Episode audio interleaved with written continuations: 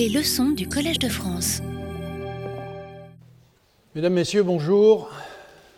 Nous démarrons cette euh, cinquième séance euh, donc dans cette histoire de, ici c'est mis dans le titre, hein, de pont entre catalyse euh, homogène et hétérogène. Et aujourd'hui, on va explorer un domaine tout à fait récent, je pense moi-même très, très excitant, très nouveau, qui pousse assez loin cette démarche de, de construire des solides avec des, une idée de, de, système homogène, enfin du système moléculaire plutôt, euh, avec un nombre de sites métalliques euh, limité et euh, avec toute la question de savoir si on peut quand même manipuler ces objets comme on manipule, notamment par synthèse organique, comme on manipule les, catalyseurs homogènes.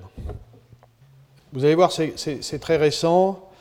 Au fond, j'essaierai de démontrer que, euh, en effet, euh, c'est un vrai pont entre catalyse homogène et hétérogène et, et qu'en effet, euh, on, peut, à travers tout un tas d'approches, enfin, manipuler la, la, structure et la réactivité de ces sites qui sont sur des sites métalliques qui sont sur des surfaces. Alors, je vais, je vais parler enfin, un peu de, des, différents résultats récents qui sont apparus dans la littérature, euh, je dirais euh, pratiquement après les années 2010. Hein. Euh, et puis ensuite, donc, je suis très heureux d'avoir Victor Mougel, alors, qui n'est plus chargé de recherche au CNRS, désolé, mais la fiche a été faite un peu plus tôt, qui est aujourd'hui donc professeur à l'ETH à Zurich et qui va nous parler, avec donc de ce qu'il a fait, de ce que nous avons fait ensemble euh, sur ce thème, et plus spécifiquement sur euh, le thème de, la valorisation du CO2. Alors à nouveau, hein, les exemples que je vais prendre sont spécifiquement euh, dans, les réactions d'activation de, petites molécules. C'était ce qui chapeautait l'ensemble des, cours que je fais cette année et, l'année dernière. Mais évidemment, vous imaginez bien que euh, ces catalyseurs euh, peuvent aussi être appliqués à d'autres réactions chimiques.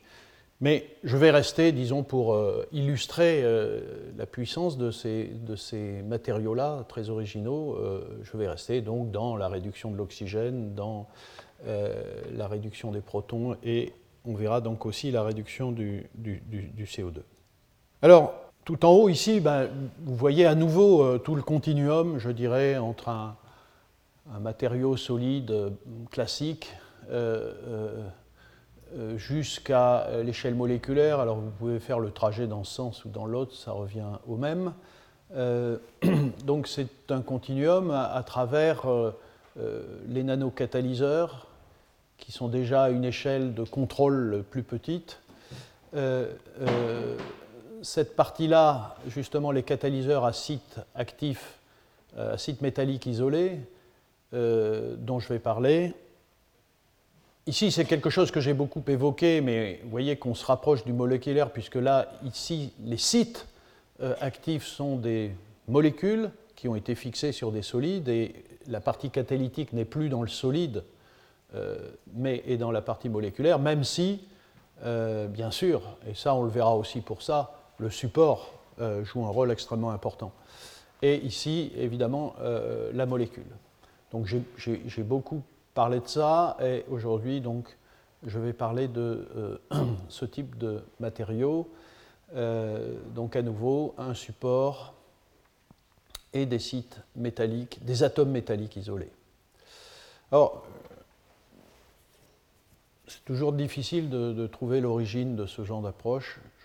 Je, pense qu'on peut ramener, en tout cas dans, ce type de réaction, euh, au fond, l'approche euh, des, sites isolés métalliques, euh, ça vient de la nécessité, je crois essentiellement, de trouver des matériaux qui utilisent le moins possible d'atomes de, platine dans un certain nombre de réactions, donc d'atomes de, métaux nobles. Donc vous savez, c'est une...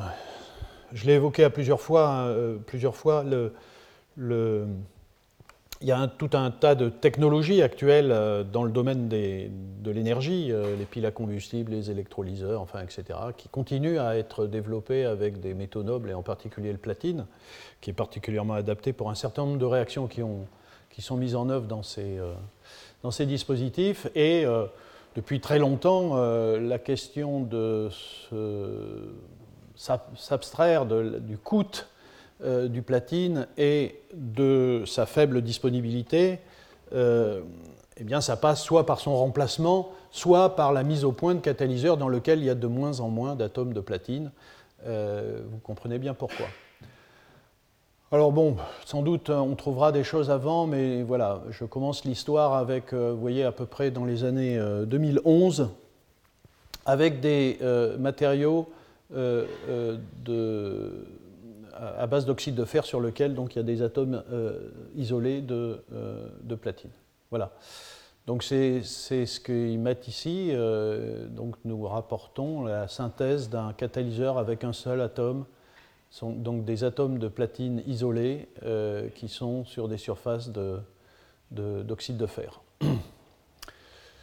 Et ici, c'était donc, vous voyez, pour une réaction d'oxydation du CO euh, et dans lequel ici, euh, voilà, euh, il y a les premières descriptions de ce type de, matériaux. Alors, c'est quoi la définition? La définition, c'est, comme vous le voyez, sur des surfaces planes, sur des particules, sur des matériaux carbonés, ce sont des atomes métalliques qui sont isolés, donc dispersés. Alors dispersés, ça veut dire qu'il n'y a pas d'interaction mutuelle entre les atomes isolés. Euh, comme il peut y en avoir dans des, euh, dans des nanoparticules. Et, et, donc, évidemment, ces métaux isolés ne flottent pas comme ça dans n'importe quoi, ils sont sur des supports, et le support est très important. Et le site actif, c'est le métal, bien sûr, euh, et il n'a comme atome voisin à nouveau que ceux du support, et, bien sûr, je reviendrai sur l'importance du, support, puisque euh, les interactions entre le métal et le support vont, jouer, un, rôle. Alors, il y a tout un tas d'applications. Hein. Maintenant, il y a des articles de revue, euh, vous voyez ici en 2017, sur ce type de, sur ce type de matériaux. Euh, oxydation de l'eau, réduction de l'oxygène, production d'hydrogène. voilà. là, c'est quoi? Méthanol voilà, oxydation du méthanol, de l'acide formique, enfin, etc., et puis tout un tas d'autres réactions. Et euh, là aussi, vous voyez à nouveau que euh, euh, dans un autre article de revue en 2018, en noir, vous voyez commencer à, disons, vous voyez apparaître les premiers travaux dans ce domaine-là. Donc c'est vraiment un, domaine tout à fait émergent. Vous voyez, c'est après les années de 2010. et là aussi, on en voit de, plus en plus. Et en 2018, il y a eu énormément de, travaux, je, les évoquerai, enfin j'en évoquerai certains, énormément de travaux dans ce domaine. Bon, à gauche, vous avez, en gros, euh, lorsque l'on va s'intéresser à ces matériaux à site isolé, métalliques, évidemment, on va toujours essayer de faire euh, deux choses. La première, c'est de s'assurer qu'on n'a pas de nanoparticules, parce que c'est absolument essentiel. La, balance entre la, production de, ces matériaux acides isolés et euh, la production de euh, nanoparticules à travers, quand même, même s'il n'y a pas potentiellement d'interaction entre deux métaux, la possibilité d'agrégation de ces ions métalliques qui forment des, des nanoparticules. Donc ça va être toujours une discussion entre ces deux choses-là, mais en gros, donc, euh, euh, c'est pour ça qu'on va différencier, vous voyez, des, nanoparticules avec euh, ces fameux matériaux acides métalliques isolés. Et donc, qu'est-ce qu'on attend de, de, ce passage des nanoparticules à ces sites isolés Évidemment, comme je l'ai dit, c'est une utilisation maximale des atomes qui sont dans le matériau. Vous voyez que ici, euh, vous comprenez très bien que ce sont les, sites euh, en surface, enfin ce sont les atomes en surface qui vont travailler, tout ce qui est à l'intérieur euh, enfin théoriquement, n'a pas accès aux solvants, aux réactifs, donc il y a toute une partie des métaux qui ne sont pas utilisés. Et à l'inverse, ici, vous voyez, tous les métaux actifs, les atomes jaunes ici, vont être disponibles pour la réaction. Donc on va utiliser à son extrême le, le, métal, donc il y a une économie de métal, et c'est particulièrement pertinent quand la réaction a besoin de métaux nobles. Vous comprenez euh, bien euh, pourquoi, pour des raisons de coût, d'économie, etc.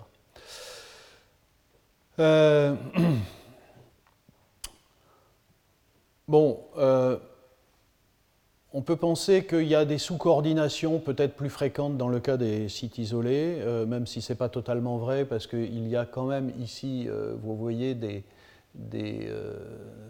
au sein de, de solides, euh, des atomes dans des coordinations qui peuvent être variées. Donc il y a beaucoup de discussions pour savoir si on peut vraiment avoir des activités spécifiques, euh, des activités spécifiques plus grandes, donc par, par, atome, plus grandes ici. Euh, il y a quelque chose qui est quand même intéressant ici, c'est qu'il y a une certaine, une plus grande homogénéité de, du site métallique. Euh, vous voyez par exemple un atome métallique euh, sur une surface carbonée comme ça, euh, on peut penser que bah, tous les atomes seront à peu près dans le même environnement. Ici, c'est peut-être un peu différent puisque vous avez des atomes dans différentes structures, sur des faces du solide, sur des sommets, sur des arêtes, et chacun de ces atomes a des réactivités différentes. Donc peut-être atteindre des sélectivités plus grandes vous, allez voir hein, le résultat avec des exemples, mais disons l'approche, le, rationnel, c'est ça, des sélectivités plus grandes.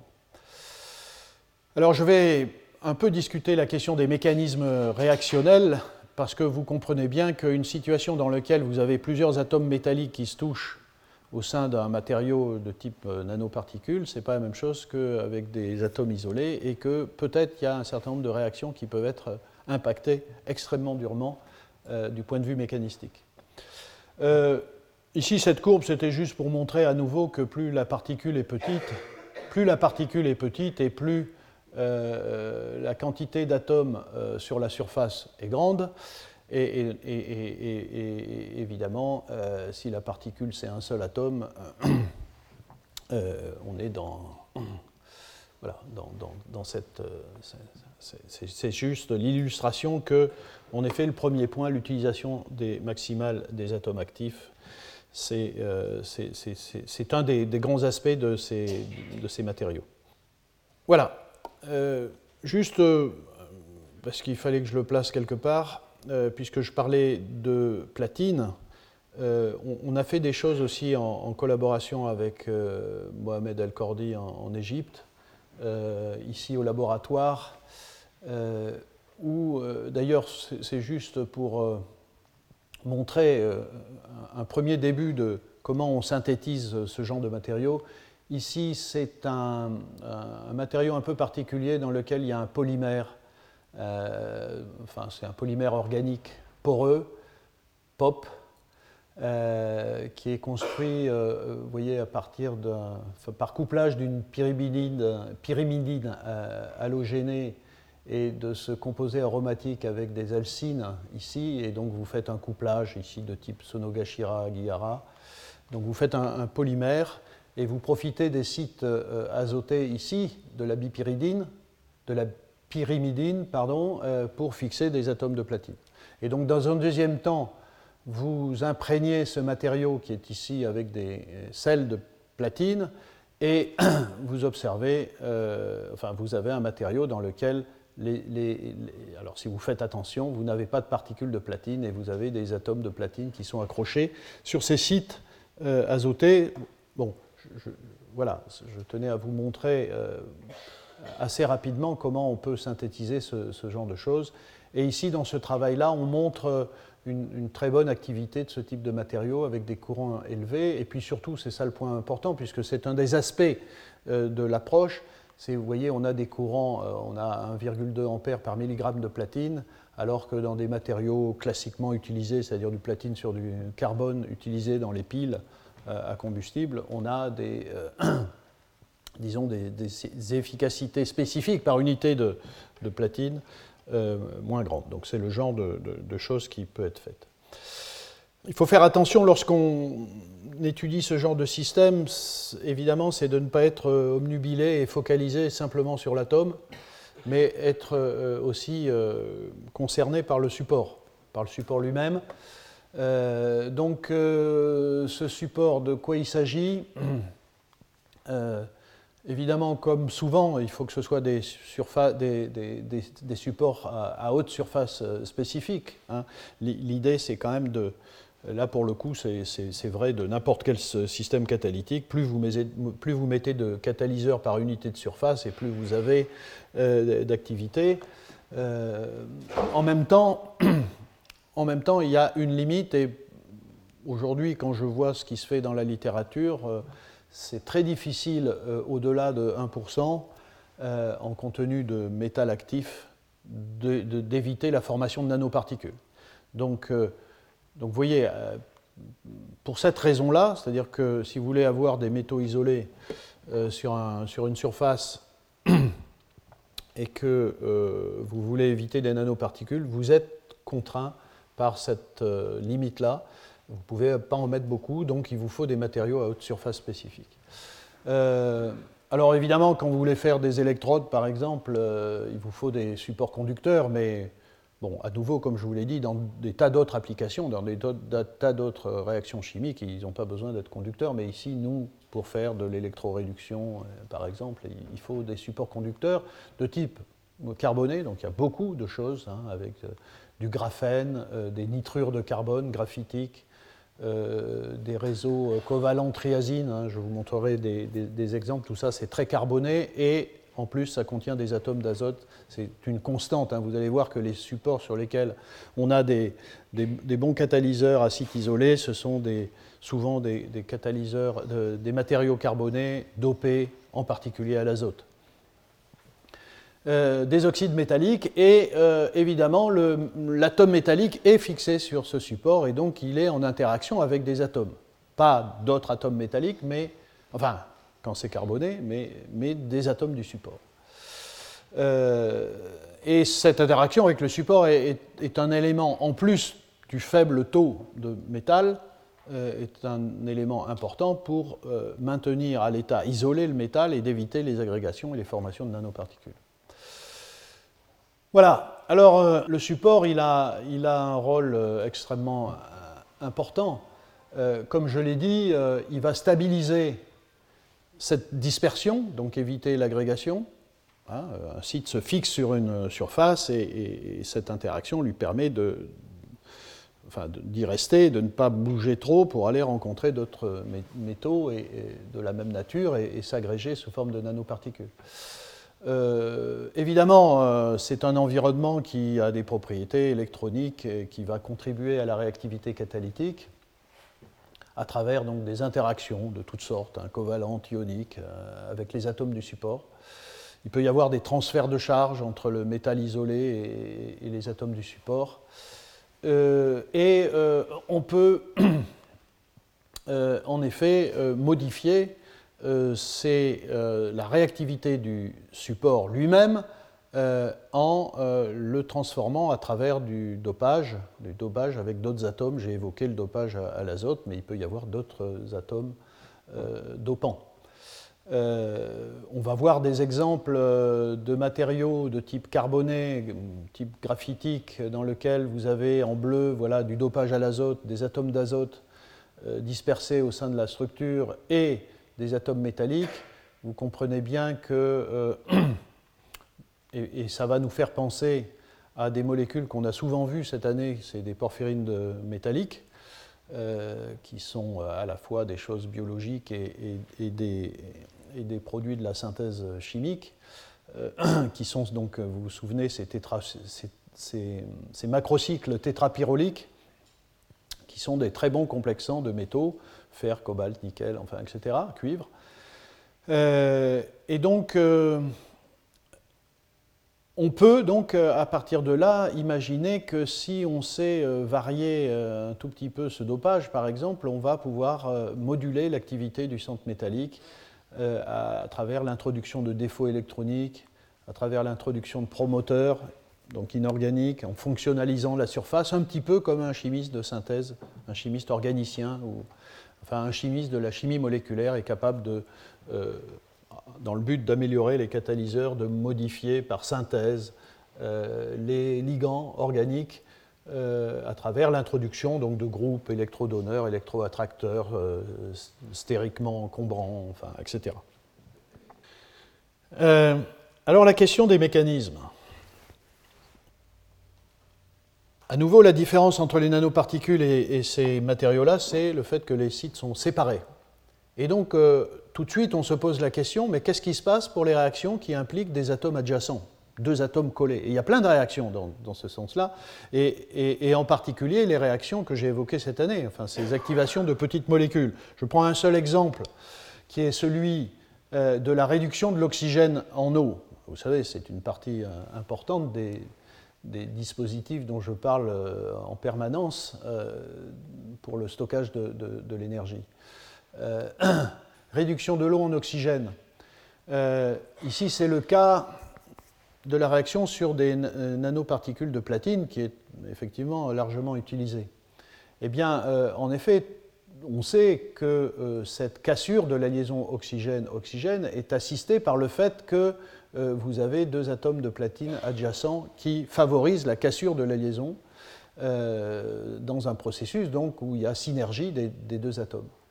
Euh, bon, cela dit, il y a une première étape où vous, avez une réduction à deux électrons pour donner quelque chose qui, avant d'être protoné en, eau oxygénée, peut quitter la surface, mais alors à ce moment-là, c'est une réduction, ça s'arrête à une réduction à deux, électrons et c'est de l'eau oxygénée.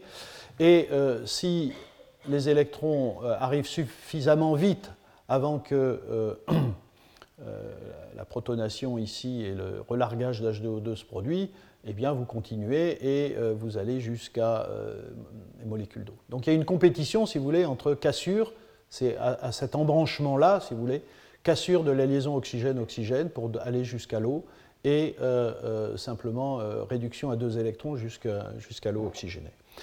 Et la question qui se passe, c'est qu'effectivement, on, on, imagine bien que sur un site isolé, eh bien, ce processus-là ne sera pas très favorisé. Donc très tôt, la question était ben, finalement toutes les, réactions chimiques qui impliquent des, sites adjacents, des sites métalliques adjacents, ne vont pas pouvoir se produire ou alors vont être très affectés. Et c'est effectivement le cas. Euh, à nouveau, si on prend euh, ce fameux matériau que j'ai montré tout de suite, hein, à savoir du platine sur des oxydes de fer, euh, donc ici, vous voyez, vous avez le cas de nanoparticules hein, de platine. Alors ça, pourquoi c'est produit ici? Alors c'est dans ces articles-là. Pourquoi c'est, comment vous faites pour avoir des particules ici et pas là? Vous avez compris, c'est la question, c'est la quantité de platine euh, que vous, vous, mettez sur le support. Euh, moins vous en mettez, plus vous avez de chances d'avoir des sites isolés, euh, que vous pouvez d'ailleurs voir. Hein. Aujourd'hui, enfin, j'évoquerai la, caractérisation de ces matériaux.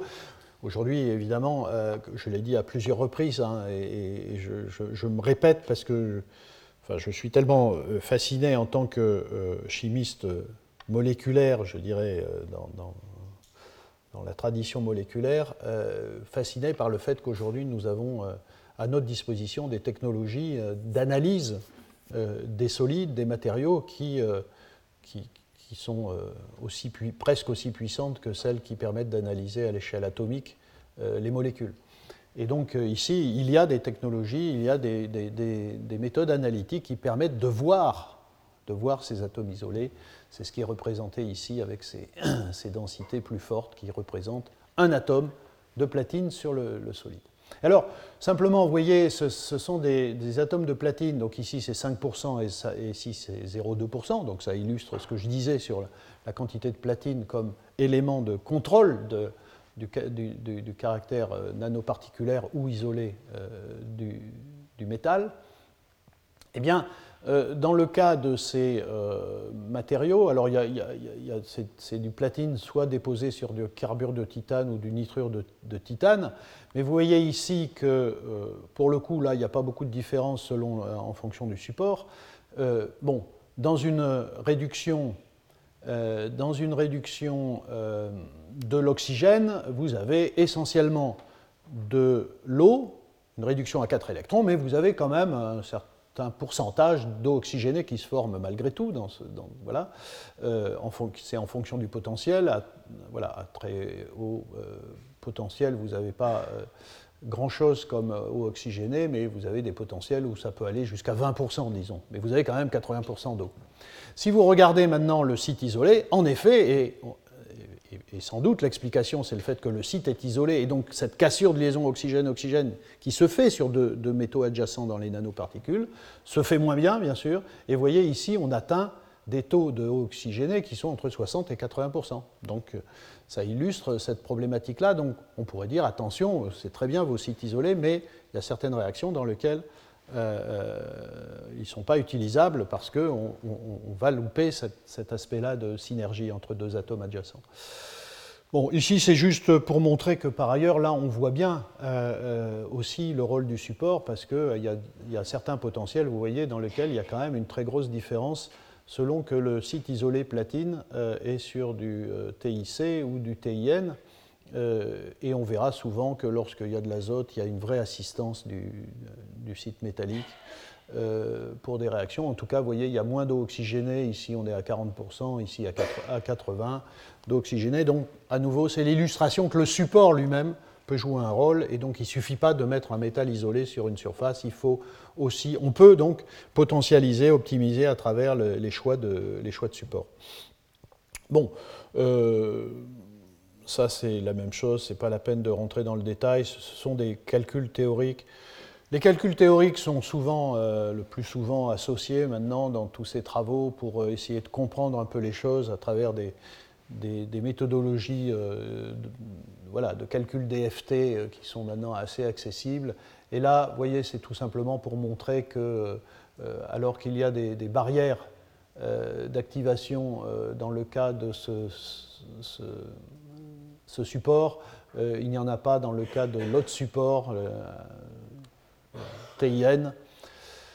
Euh, et euh, là aussi, vous voyez qu'à partir du moment à partir du moment où il y a vraiment une nécessité que cette cassure de la liaison oxygène-oxygène soit assistée par un atome, si ce n'est pas un autre atome métallique, ça peut être un hétéroatome. Et ici, la théorie, c'est que euh, c'est la présence d'atomes d'azote ici qui euh, assiste à la cassure de la liaison oxygène-oxygène.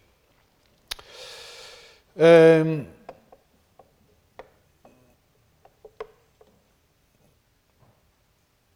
oui, ça c'est un travail aussi un peu, comment dire, un peu pionnier pour montrer euh, voilà, la différence entre les particules et, un site isolé. Vous voyez, je reviendrai sur la synthèse, donc je ne vais pas y passer trop de temps. En gros, il y a beaucoup de méthodes de synthèse de ces sites isolés à partir de, MOF, euh, donc de polymères de coordination, de Metal Organic Frameworks, dont j'ai parlé abondamment l'année dernière. Et donc euh, ici, vous avez un, MOF qui s'appelle ZIF, euh, qui est en fait à, base de, de, d'ions métalliques et d'imidazole, donc qui est une molécule qui contient des atomes d'azote et qui est choisie évidemment euh, exprès pour avoir des atomes d'azote dans le matériau final. Euh, dans ce matériau qui contient uniquement du cobalt, dans ce cas-là, vous avez des distances entre les atomes de cobalt qui sont assez courtes, et à ce moment-là, quand vous euh, chauffez ce matériau, euh, les atomes de cobalt isolés sont très proches les uns des autres et vous avez un phénomène d'agrégation possible qui se fait. Et donc vous formez des nanoparticules en fait sur la partie carbonée. Euh, et tout ce qui est carboné dans ces MOF, il y en a, il y a énormément de choses carbonées puisque en plus du cobalt, il y a que du carbone et de l'azote, euh, à cette température-là est cramé euh, et, conduit à ces matériaux graphitiques sur lesquels sont déposées les nanoparticules. Euh, donc c'est ce qui est représenté ici. Ce qui est assez malin ici, c'est que ces MOF sont ensuite traités avec du zinc, de sorte que les atomes de cobalt sont remplacés par du zinc, et à la fin, les atomes de cobalt sont beaucoup plus séparés entre eux qu'ils ne l'étaient dans, le schéma précédent. Et en chauffant, vous faites la même chose, les matériaux carbonés, sauf que le zinc, à ces températures, enfin au-dessus de, 800, enfin 900 degrés, euh, disparaît, s'évapore, et euh, il ne vous reste plus que euh, les atomes de cobalt, mais là, ils sont isolés, et euh, le dopage à l'azote. Et simplement, voilà, dans, une réaction d'oxydation, euh, pardon, de réduction de l'oxygène, on observe, et c'est un travail qui justement avait comme but de comparer des nanoparticules enfin, et des matériaux acides isolés à partir des mêmes précurseurs. Et donc, ce qu'on voit, c'est que vous avez ici des. Alors, ici, vous avez les. Alors, SA, c'est Enfin, ça, c'est les, sites isolés. Euh, et NP, c'est nanoparticules. Et, comme vous le voyez, euh, vous avez euh, des. alors, la température a un effet dans le traitement ici, mais en tout cas, vous avez les systèmes les plus. anodiques ici dans la réduction de l'oxygène, qui sont les, systèmes ici à site isolé, donc euh, vous avez euh, des énergies, des, potentiels plus élevés, donc c'est plus favorable, et des courants plus élevés, c'est ce que vous voyez ici, et ce sont des systèmes super stables, vous voyez 5000 cycles, et ça n'a pas bougé. Donc ici, évidemment, c'est c'est pour vendre l'intérêt du système à site isolé par rapport au système particulier. Alors, il y a quelque chose qui nous intéresse, vous le savez depuis euh, longtemps, c'est la transformation du CO2, euh, notamment en hydrocarbures, en alcool, donc euh, à travers une transformation qui va coupler deux molécules de CO2 ou, des dérivés de ces deux molécules de CO2 à un moment donné sur des intermédiaires. Et la théorie, c'est qu'il faut deux atomes adjacents pour que deux intermédiaires, par exemple de type CO, euh, euh, réagissent entre eux pour, donner, pour aller vers la voie des, alcools, des hydrocarbures, enfin des, hydrocarbures de type éthylène, éthane, propène, etc., éthanol, propanol, enfin, etc. Vous créez des liaisons carbone-carbone. Et, et, le dogme aujourd'hui, c'est que euh, ces produits-là, en gros, proviennent d'un couplage de deux molécules de CO, création d'une liaison carbone-carbone ici, euh, mais ceci n'est possible, ce couplage n'est possible que parce que vous avez deux atomes métalliques adjacents. Donc la question, c'est comment ça se passe euh, sur des sites euh, isolés. Et donc je ne vais pas traiter ce sujet parce que je crois que Victor va, en parler en particulier. Donc il y, a, de vraies, y a de vraies questions mécanistiques qui surgissent de ces matériaux. Alors il y a quand même encore un certain nombre de défis euh, associés à l'étude de, ces, euh, matériaux. Le premier, c'est la synthèse, comment les synthétiser, avec deux grandes questions, enfin avec une grande question, c'est comment éviter la formation des nanoparticules. Et ça, c'est quand même euh, extrêmement important parce que encore aujourd'hui, on voit dans la littérature des, voilà, des choses assez insuffisantes dans la préparation et dans la caractérisation qui laissent planer des doutes sur la présence ou non des nanoparticules. Et en même temps, ce n'est pas très simple parce que vous pouvez avoir des nanoparticules très petites, euh, pas tellement visibles, euh, qui vont jouer un rôle en catalyse et que vous ne voyez pas particulièrement. Donc c'est assez délicat. Voilà. Euh, donc je vous ai déjà montré quelques synthèses. Hein. vous avez vu. Dans, le, dans, le, cas du travail qu'on a fait ici avec le platine, c'est de l'imprégnation. C'est de l'imprégnation de matériaux euh, avec des sels métalliques, mais ça peut être aussi de la pyrolyse de, de MOF, comme je l'ai évoqué avec le cobalt. Et euh, ce qui est représenté ici et là. Et puis l'autre chose, évidemment, une fois que vous avez synthétisé et que vous pensez que vous avez fait le bon matériau, évidemment, la question essentielle, c'est de le prouver à travers la caractérisation la plus complète possible. Et à nouveau, c'est très difficile parce que vous devez démontrer la présence de sites isolés et voir un atome, je vous ai parlé de mon émerveillement des, technologies d'analyse, des techniques d'analyse aujourd'hui des solides, mais à, nouveau, euh, malgré tout, voir un atome euh, seul, isolé, sans, voisin, c'est pas très facile, malgré tout. Et, deuxièmement, à nouveau, il faut démontrer l'absence de nanoparticules. Bon, euh, il y a différentes façons de faire. Alors ça, c'est une technique voilà, vous avez, je n'y connais absolument rien. C'est, euh, en gros, c'est pour vous dire que soit on part euh, de bulk, enfin de, de solide, euh, plein d'atomes, et on, le décompose pour sélectionner des atomes qu'on dépose sur un métal, soit on fait l'inverse, c'est-à-dire qu'on prend des systèmes monoatomiques, alors des, précurseurs, des sels ou des, ou des complexes, et on les dépose sur un métal. Ici, donc c'est une c'est une méthode de déposition, de dépôt d'atomes euh, qui viennent donc de, solides, euh, qui sont euh, décomposés en clusters ou même en, atomes métalliques, et on sélectionne, donc on a un faisceau, si vous voulez, on a un faisceau, c'est ici la, machine qui fait ça, donc c'est assez sophistiqué et ça demande évidemment des équipements très particuliers. Vous avez un faisceau d'atomes métalliques ou d'atomes ou de clusters, et vous sélectionnez euh, euh, en fonction de la taille, de la forme, de la position de ces atomes, euh, en fonction du rapport masse-surcharge, de leur énergie cinétique, enfin, etc., etc. Et donc vous déposez un peu ce que vous voulez sur le, sur le support. des méthodes beaucoup plus douces, et vous, avez vu que je je vous les ai, j'en ai montré déjà quelques-unes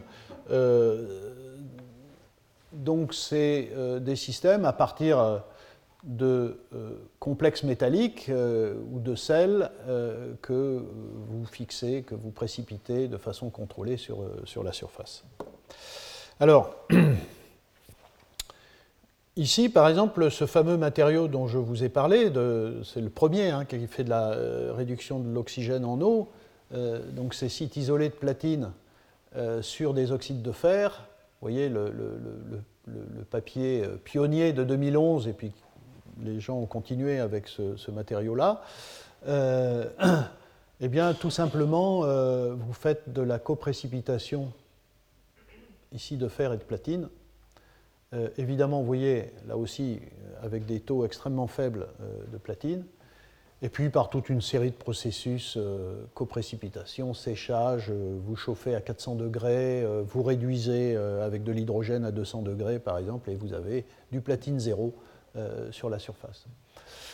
ici, un peu comme je l'ai montré pour le, platine sur le, POP, sur le polymère organique poreux, c'est de l'imprégnation. Donc vous partez par exemple d'une suspension d'oxyde de, graphène euh, en présence de, juste d'un sel de cobalt. Euh, vous séchez euh, et ensuite vous, vous réduisez avec de l'hydrogène à 100-200 degrés. Et ensuite, si vous voulez doper à l'azote, vous chauffez en présence d'ammoniac, par exemple. Et là aussi, euh, vous pouvez voir ces atomes de cobalt isolés dans ce type de, matériaux. Donc ce sont des choses qui sont relativement simples. Euh, il y a quelques cas aussi où vous euh, partez de particules, là aussi, par exemple c'est du platine, et vous chauffez, vous, et, ça, libère des atomes qui peuvent être captés, fixés sur, des surfaces. Euh, la pyrolyse de MOF, euh, je vous en ai parlé. Euh, il y a plein d'exemples dans la littérature. à nouveau, hein, l'astuce, hein, à nouveau, l'astuce, ça consiste à construire des MOF dans lesquels, à nouveau, hein, je répète, les MOF, ce sont des, sites métalliques. Ça peut être des atomes, ça peut être des, mononucléaires ou des clusters séparés entre eux par une partie organique, un linker organique, et la partie organique est le précurseur du matériau carboné et la partie métallique est le précurseur euh, du site métallique isolé. Mais attention, euh, l'astuce ici, c'est de diluer dans le MOF euh, le métal d'intérêt, ici le cobalt, à travers, en, ajoutant un métal qui disparaît au moment du processus, et le zinc est particulièrement adapté. Voilà. C'est ça le principe, et c'est comme ça qu'on fait ces matériaux voilà, de, type site isolé sur carbone. Bon, après, il y a tout un tas d'autres choses. Synthèse solvothermale, vous, prenez des molécules plus élaborées qui sont des sources d'azote et de carbone. Euh, vous avez un sel de fer, vous partez déjà de, nanophiles euh, métalliques. Euh, et ensuite, vous pouvez faire des nanotubes, par exemple, de sites à fer isolé, dopés à l'azote, voilà, de type porphyrine de fer, comme on a déjà évoqué. Voilà, les perspectives en, termes de synthèse aujourd'hui, c'est à nouveau euh, de contrôler l'environnement du site isolé. Est-ce qu'on peut aller jusqu'à euh, faire ce que font les chimistes moléculaires, c'est-à-dire que vraiment vous pouvez moduler euh, la structure du, la, la, sphère de coordination du métal, la première ou la seconde ou la énième, à travers justement l'introduction euh, d'hétéroatomes. J'ai beaucoup parlé d'azote, mais ça peut être du phosphore, du soufre, de euh, l'oxygène. Euh, ça peut être d'autres atomes métalliques. Un enjeu extrêmement important, c'est que c'est un peu embêtant d'être limité à rester en dessous de 1%, parce que, à nouveau, la puissance du catalyseur va dépendre de la quantité de sites catalytiques. Mais est-ce qu'on peut augmenter la charge en métal sans dépasser un peu ce 1% sans produire de nanoparticules. À nouveau, hein, la question de ne pas avoir de nanoparticules, ce n'est pas un dogme, euh, ce n'est pas une obsession, c'est deux choses. La première, c'est évidemment si on veut étudier vraiment en détail la potentialité de ces nouveaux matériaux, il faut évidemment ne pas, être, euh, ne pas complexifier l'analyse avec la présence d'impuretés qui ne sont pas euh, des sites isolés. Mais c'est aussi, comme vous l'avez vu, c'est que la réactivité intrinsèque de ces objets-là euh, est différente de celle des nanoparticules. Euh, et puis ensuite, euh, peut-être des systèmes plus complexes que je n'ai pas vraiment vus pour le moment dans la littérature, c'est-à-dire des systèmes qui sont bipolymétalliques, pour des réactions de type domino-tandem, c'est-à-dire où vous avez euh, deux, métaux différents, euh, l'un qui catalyse une première réaction et l'intermédiaire B, euh, à proximité de la surface, profite de la présence d'un second métal pour être transformé lui-même en un produit C et sur le même matériau vous faites add-on C à cause de cette synergie entre deux métaux différents. ou faire des systèmes où euh, vous n'avez, euh, ce, n'est pas un atome euh, isolé, mais c'est un site bi, biatomique, triatomique, qui évidemment peut avoir des propriétés différentes. Bon, l'autre chose, c'est que si un jour ces matériaux ont un destin industriel, c'est clair qu'il faut être aussi capable d'en produire des grosses quantités et euh, évidemment sur les supports les moins chers possibles, euh, puisque la grosse quantité du matériel, euh, enfin, du matériau, ça va être, ça va être le support, hein, bien sûr. Voilà. Alors, caractérisation très rapidement. Alors, certaines techniques sont absolument essentielles. La microscopie, certaines microscopies, et en particulier ces, microscopies électroniques. Euh, alors ici, ce n'est pas transition, hein, c'est transmission. Euh, donc certaines microscopies, alors je ne rentre pas dans le détail, permettent en effet, comme vous avez vu certaines images, de visualiser directement les atomes métalliques. Hein, ici, vous vous souvenez de cette image-là où euh, ces, fortes densités ici révèle donc un atome de cobalt euh, sur le, sur le matériau carboné. Ça n'exclut pas toujours la présence de nanoparticules. Donc il faut faire un petit peu attention. Alors quelque chose qui est presque systématique dans euh, ce domaine-là, c'est les technologies, enfin c'est les spectroscopies de type EXAFS, XANES, donc rayons X. Pourquoi? Parce que cette technologie-là, cette technique d'analyse vous donne des informations sur euh, la présence pour un métal donné des plus proches voisins. Là aussi, c'est très classique, hein, je n'ai pas le temps d'expliquer de, la, technique. Mais euh, si vous voulez, euh, dans des, ici, des spectres EXAFS chaque pic correspond à une distance euh, entre euh, un atome et, un autre, et en particulier un atome métallique et ses voisins. Donc vous voyez ici, je reprends le système platine. Vous vous souvenez de platines isolées sur des sites, sur du support TIC ou TIN qu'on a vu tout à l'heure.